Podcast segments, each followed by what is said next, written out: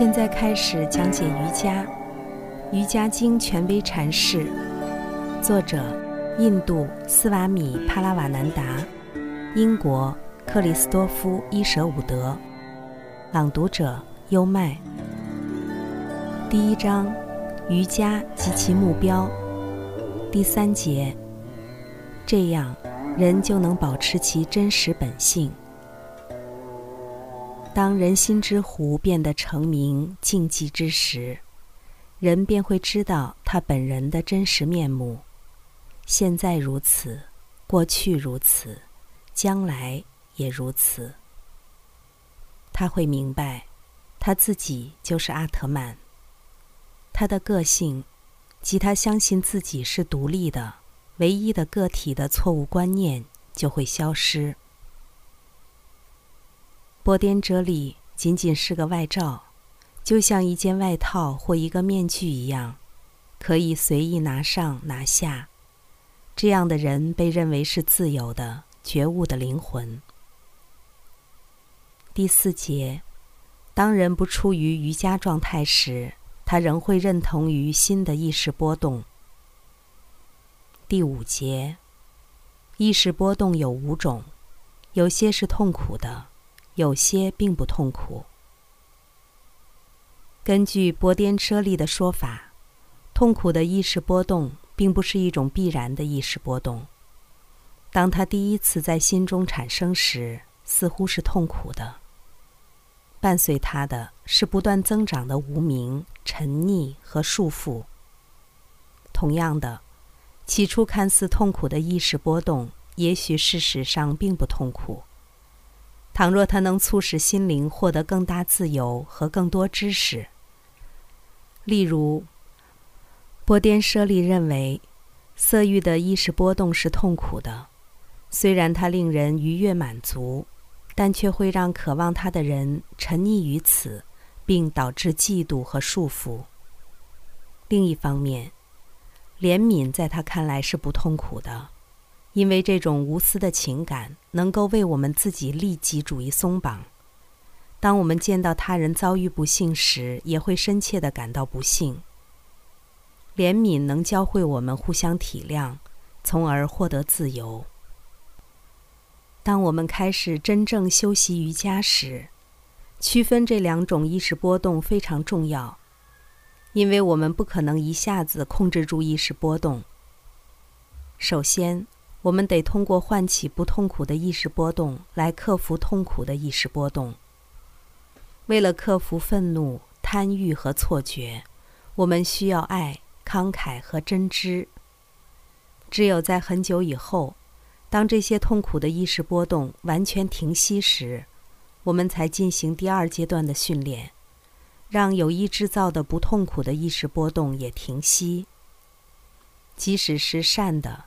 纯粹的、真实的意识波动，最终也得加以克服。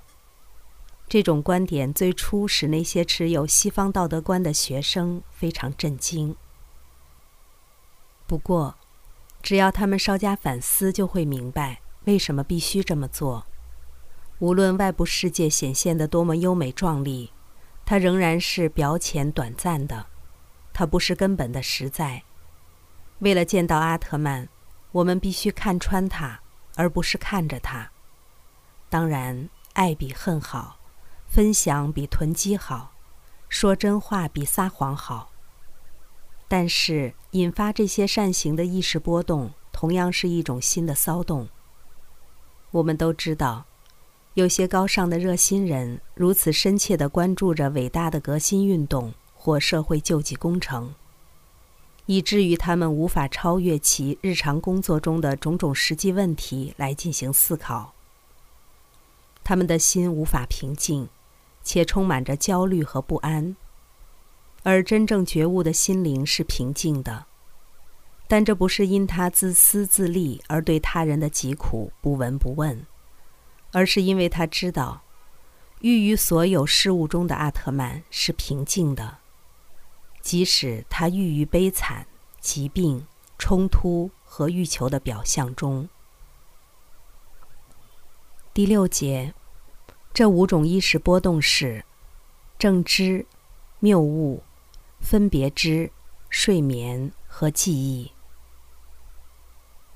第七节，知觉、推论和经典是正知。倘若没有错觉的因素，我们的感官所知觉的一切都是正知 （right knowledge）。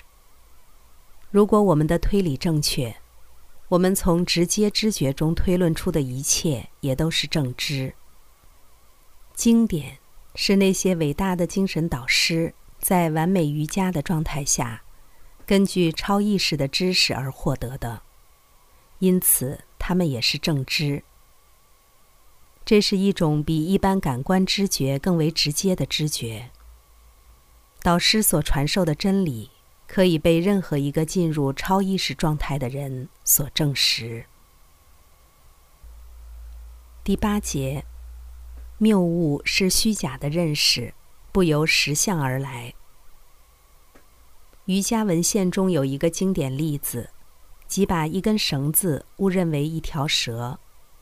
在这种情况下，谬误 （wrong knowledge） 让我们惧怕绳子，并促使我们躲避它或杀死它。第九节，语言与实在不符，就产生了分别知。分别知 （verbal delusion） 的通常表现是匆忙的下结论。刚听别人说了几句。就草率地曲解他的意思。在政治演说中，我们往往会发现双重的分别之。演说者认为他的话符合某个事实，听众则将它附着到另一个事实上，其实两者都错了。